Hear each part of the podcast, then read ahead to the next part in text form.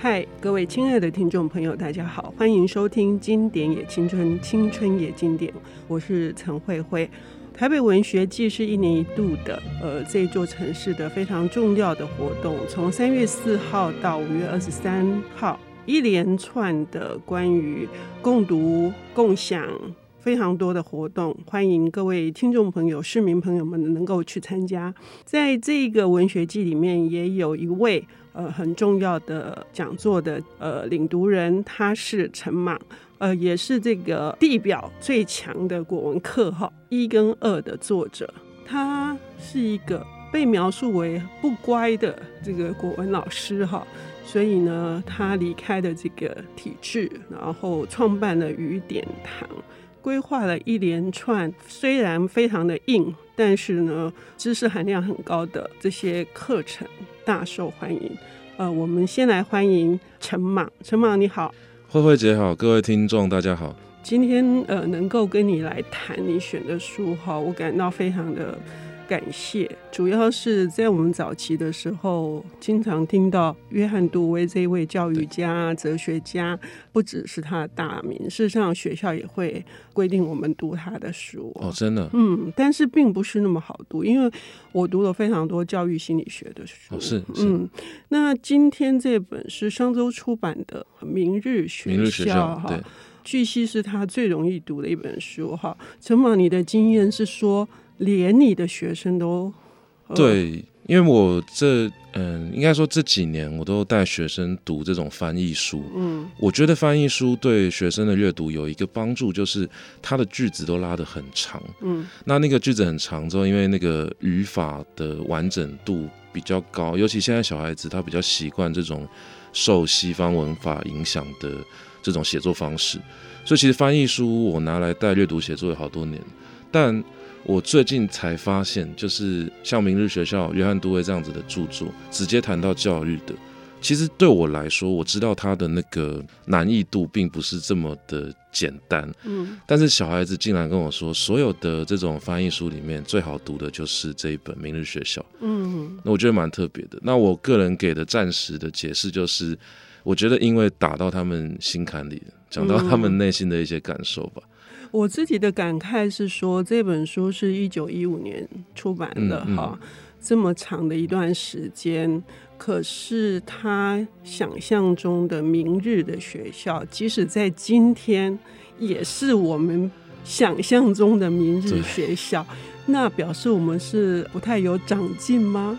嗯，我倒不会这样看，嗯、但是。我觉得应该说，里面有一些事情，它的那个理想性本来就会跟我想整个世界趋势的发展是不能说完全抵触，但是来回碰撞是一定会发生的事情。那我当然对国外的教育不敢说很熟，不过我在看台湾的教育发展，其实我一直觉得它在就是跟着国外比较进步的思维在走。当然，它反应相对会慢一点，因为。可能要脱离整个华人的习惯啊，过去的种种的各种不同的因素的影响，所以我觉得倒不能够说直接用某一个政府的形态或者政府的政策来检视说，到底我们现在是不是比较进步或退步。嗯，我很欣赏陈莽这样的观点哈，因为有的时候我们在看待这些事情的时候，会直接的下论断。哦，对对对，事实上是有一些情境的，何况理想这件事情是渐进式的，重点是愿不愿意持续的去实验它。对，因为如果说再早十年问我的话，我绝对就开始骂了。我就 我就说这个台湾这是不思长进。嗯，但是可能也因为这段时间经历了很多事情，所以我最近思考的点就会是说，其实每个时代的教育政策都有它的课题跟考量嘛。那台湾早期就有台湾的困境，我们不可能说一开始就直接把国外的一个看似很进步的制度搬过来，甚至。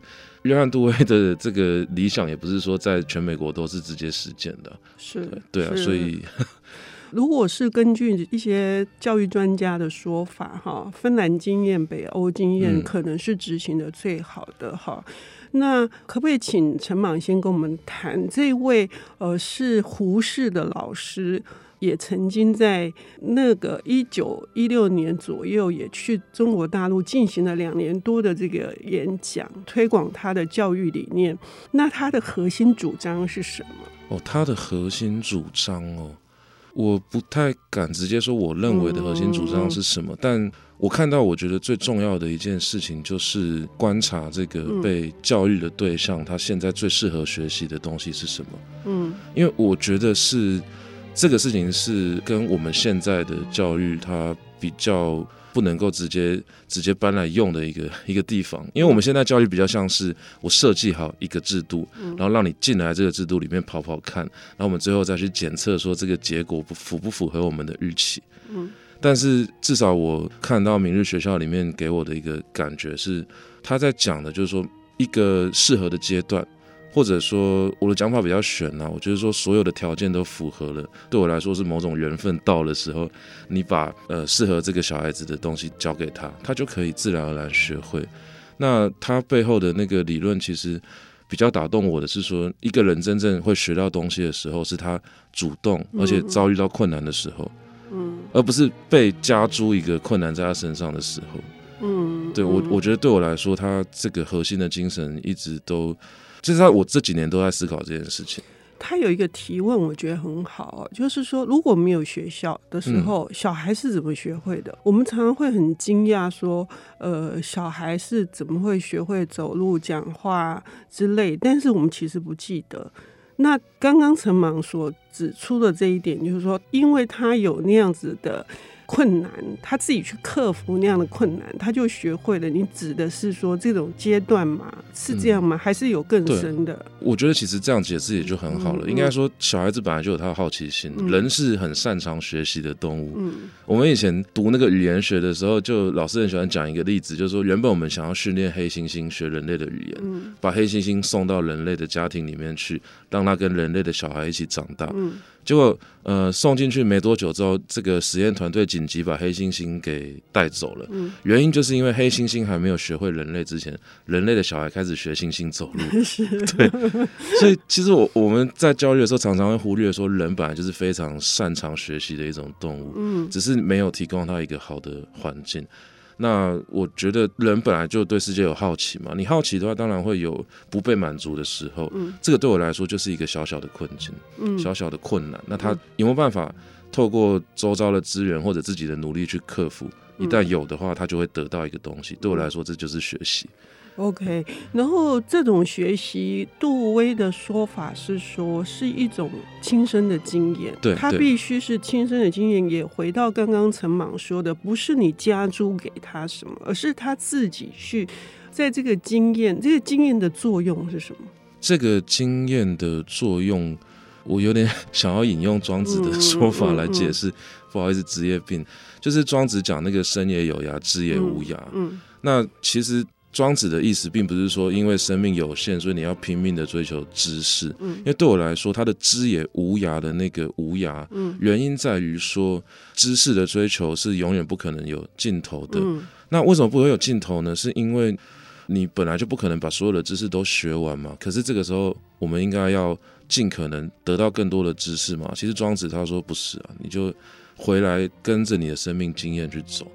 因为你用经验所得到的那个东西，才是真正的，对庄子来说才是真正有意义的。那个时候读这一段经典的时候，我的看法是这个样子。那我觉得，我当然可以透过知识去学很多的东西，可是这些知识它实际上在我生活中发生的几率到底是多少，其实是需要被讨论的。可是我们在设计教育的这些制度的时候，我们不一定所有的东西都有经过这样的讨论。嗯。所以，像约翰多威有提到这件事情 哦，我觉得这非常好哈。用庄子来讲，因为呃，约翰多威非常的强调的是说，家长的焦虑跟老师的焦虑，以至于把成人阶段所需要的未来的大量的知识硬塞给孩子。可是，孩子对于这样的吸收，真的吸收进去了吗？还有很多值得探讨的。我们休息一下，等一下回来。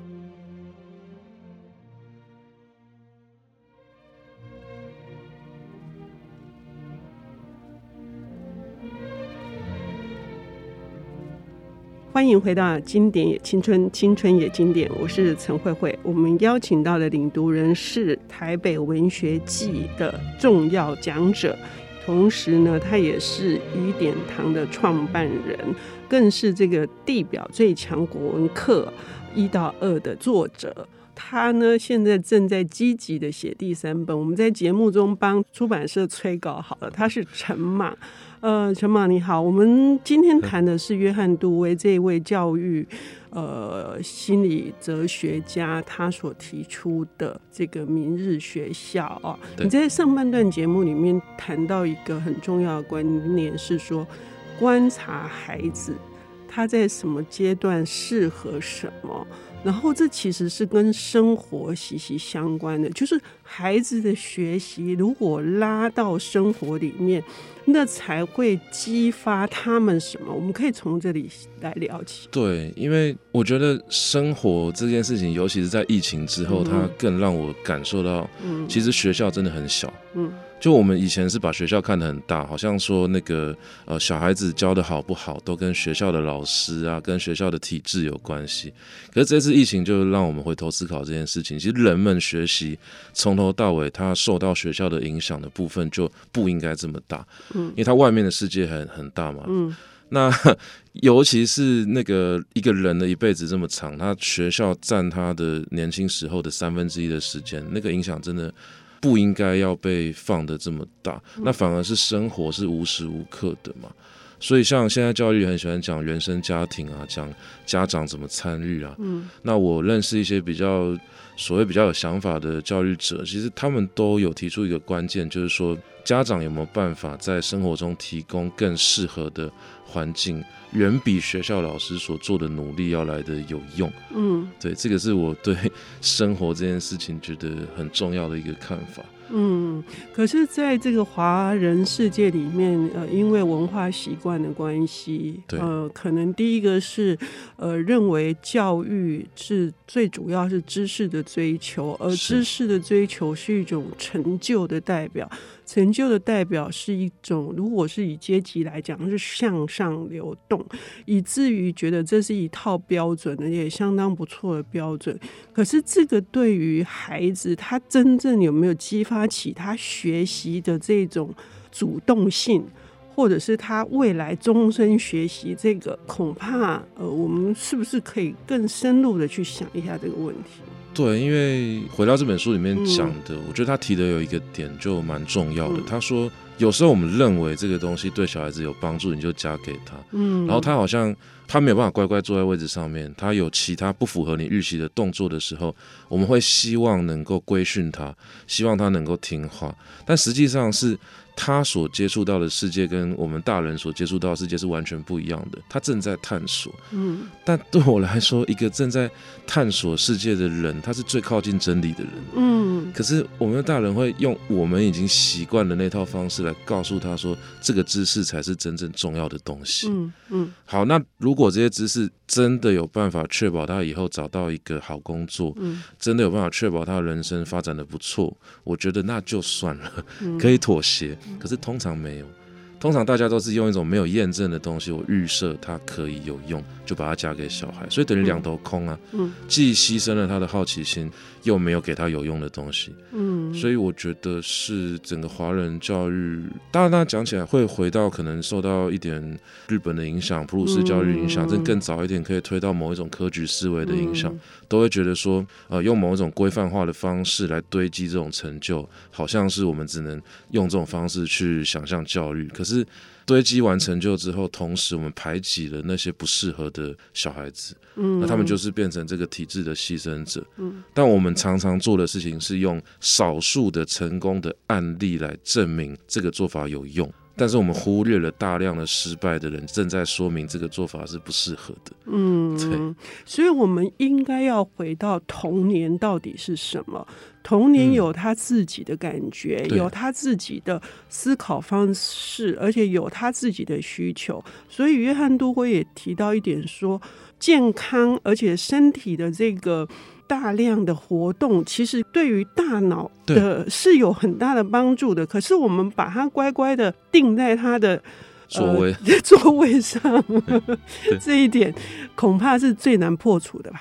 哎，这个就是我我现在其实最大的遗憾啊！嗯、我童年求学最大的遗憾就是我的髋关节，因为我我我自己以前是当健身教练，然后我非常清楚髋关节它在某个时期你给它大量的活动，那个刺激发展会非常好。嗯，包含我现在看到身边的体能表现比较好的人，有一些人他甚至不是很认真健身的，但身体看起来就比较好。嗯，回去追他童年时期，大部分那段时间都有好好得到活动。嗯，那我自己呢？我把这个髋关节最黄金的岁月贡献给课桌椅。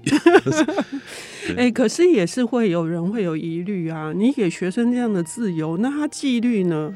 哎、欸，这个就是另外一个层次的问题，嗯、是看我们心脏够不够大颗。嗯，那背后的问题就是师生比跟成本的问题。嗯，对啊，像我自己带小孩，我我以前带营队的时候。都是放任他们去玩嘛，那到最后要付出的代价就是集合时间没有人会准时到，嗯、那做什么事情都会比那个军事化管理要慢非常多。嗯、然后学生只要违规，我要付出大量的心力跟时间去处理他们的冲突。嗯，嗯那我如果要做这件事情的话，必须要牺牲跟付出这么多。那如果大家不愿意付出这么多，就会回到某一种方便的管理的方式。嗯，这个就是我觉得台湾教育目前的困境在这个地方。是约翰杜威他也讲了，他说这是需要十足的耐性的，对，对，而且是要很多人通力一起来进行这一件事情，嗯、否则确实是困难重重。而且他也一直在规劝我们说，千万不要给孩子下指令。嗯、对对对，对，嗯，因为下指令只是代表。你就是一个无上的权威，他没办法建立自己的自信，是这样吗？嗯，这一部分我蛮同意，嗯、但是如果要我公开讲的话，嗯、我不会讲的这么直接了。嗯，毕竟我 我不是约翰杜威，可能会很多人觉得我这样讲有点不食人间烟火。嗯，但我现在找到的一个比较适合我现在处境的讲法，因为我自己现在也、嗯、也在带我的小孩子，嗯，他现在还不到两岁。嗯那很多人都说带小孩你要给他非常多的耐心，可是呃，像我们这一辈的家长，可能就是说都工作都很忙啊，嗯、回到家很累啊，嗯、然后真的没有办法付出这么多的耐心，嗯、所以我现在会觉得说，那我们不要把它想成是耐心。嗯我觉得更重要的事情是好奇心，嗯，因为耐心好像是你在忍耐一个你受不了的事情，嗯，可是当我们把自己的好奇心提高到跟小孩子一样的时候，我会非常清楚为什么这个时间点他想做这个事情，嗯，这本来就是值得把时间花在上面的，而不是浪费时间的事情，嗯，也就是说你在陪伴他一起成长，因为你也去同时也去理解。那他为什么会对这一件事情感兴趣？对，对，对，其实孩子对什么事情感兴趣，是一切学习的最基础、最基本。不管教小孩还是教学生，我一定讲有一个东西不可以坏掉，就是学习胃口。嗯嗯，如果有任何一个人在破坏你的学习胃口的话，离他远一点。对，因为这个会真的影响一辈子。嗯，我们听到这里会知道说，《明日学校》这本书可能它在非常多的理念跟主张上面是高度的理想化的，对以至于到现在我们会感觉到它不一定能够完全实行。但是可贵的地方是什么？就像陈莽一样。他自己有孩子，然后他在这个书里面的一些想法里面，他去做他自己的进一步的去找出创造性的另外一种思考方式跟执行的方式。这一点你要不要再分享一会？我们还有一点时间。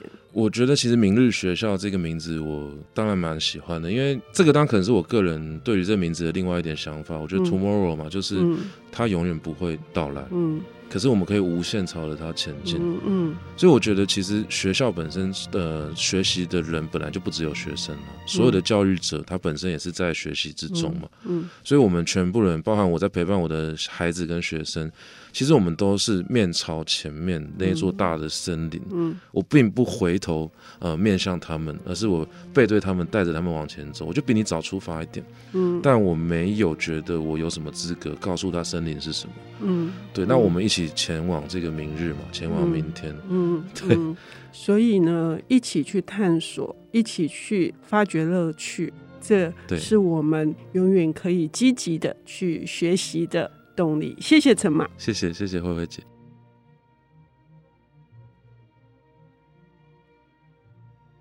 本节目由 IC 之音与瑞木读墨电子书联合制播，《经典也青春》。与您分享跨越时空的智慧想念。